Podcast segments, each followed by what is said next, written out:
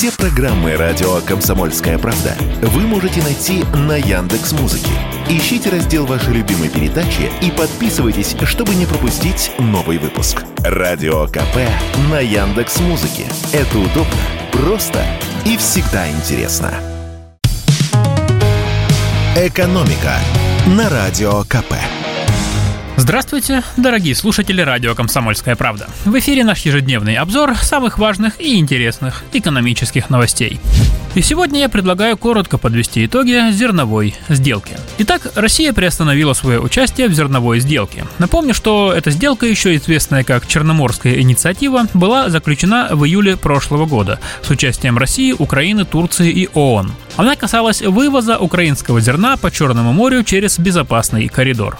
Как предполагалось, прежде всего в пользу беднейших африканских стран. России взамен тоже обещали много всего. В частности, разблокировку европейских счетов российских компаний-поставщиков удобрений и продовольствия, снятие запрета на допуск в порты наших судов, которые перевозят зерно, а также переподключение Россельхозбанка к системе банковских переводов SWIFT. В итоге же пять самых бедных стран Азии и Африки получили только 2,5% вывезенного зерна. При этом, по подсчетам, больше половины зерновых грузов уехали далеко не в голодающие страны, а именно в Китай, Испанию, Турцию, Италию и Нидерланды. Но если та часть соглашений, которая касалась организации безопасного вывоза зерна, все же выполнялась, то условие о снятии препятствий для российского сельхозэкспорта игнорировалось. Сделка продлевалась трижды, но все с тем же результатом. В итоге Россия вышла из этой сделки. О том, чем это может обернуться, мы спросили руководителя Центра международного агробизнеса и продовольственной безопасности Высшей школы корпоративного управления РАНХИКС Анатолия Тихонова. И он объяснил, что если оставить за скобкой политику и брать чисто экономические вопросы, то нам приостановка зерновой сделки дает возможность по увеличению внешней торговли,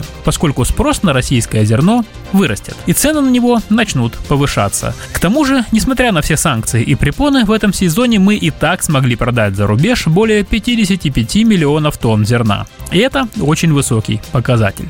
В качестве альтернативы наши власти уже пообещали странам, которые традиционно покупали у России и Украины зерно, не оставить их в беде и увеличить поставки. В том числе была обещана и безвозмездная помощь. Не исключено, что немного улучшится теперь ситуация и для европейских фермеров. По словам эксперта, из-за Черноморской инициативы у них возникли большие проблемы со сбытом зерна. Дешевое украинское зерно, оседавшее в Европе, помогло там э, немного обуздать инфляцию, но нанесло урон европейскому сельскому хозяйству. При этом Анатолий Тихонов успокаивает, что нам самим зерна вполне хватит. В России большие запасы еще с прошлого урожая и 20 миллионов тонн лежат не распроданные. Плюс и в этом году обещается хороший урожай. Не меньше 120 миллионов тонн даже при самой плохой погоде. А наше потребление зерна это где-то 80-85 миллионов тонн. То есть для экспорта здесь все равно остаются большие возможности. И в завершение выпуска я хотел бы предостеречь вас от нового вида телефонного мошенничества.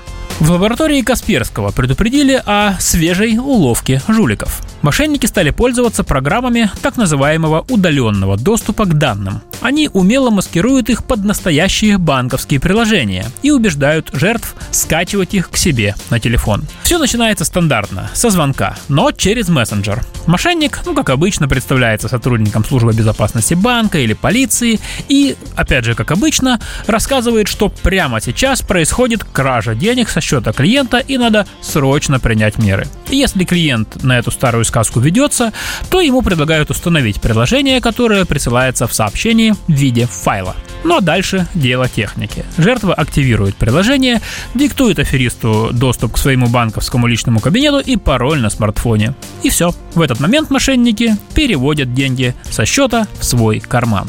Как же не попасться на эту уловку? Как объяснил нам эксперт по кибербезопасности лаборатории Касперского Дмитрий Калинин, прежде всего тут должна насторожить сама просьба так называемого сотрудника финансовой организации скачать и установить какую-то программу, присланную в мессенджере. Не нужно переходить по ссылкам и скачивать присланные файлы. Если кто-то предлагает вам это сделать, то будьте уверены, это мошенники. Экономика на радио КП.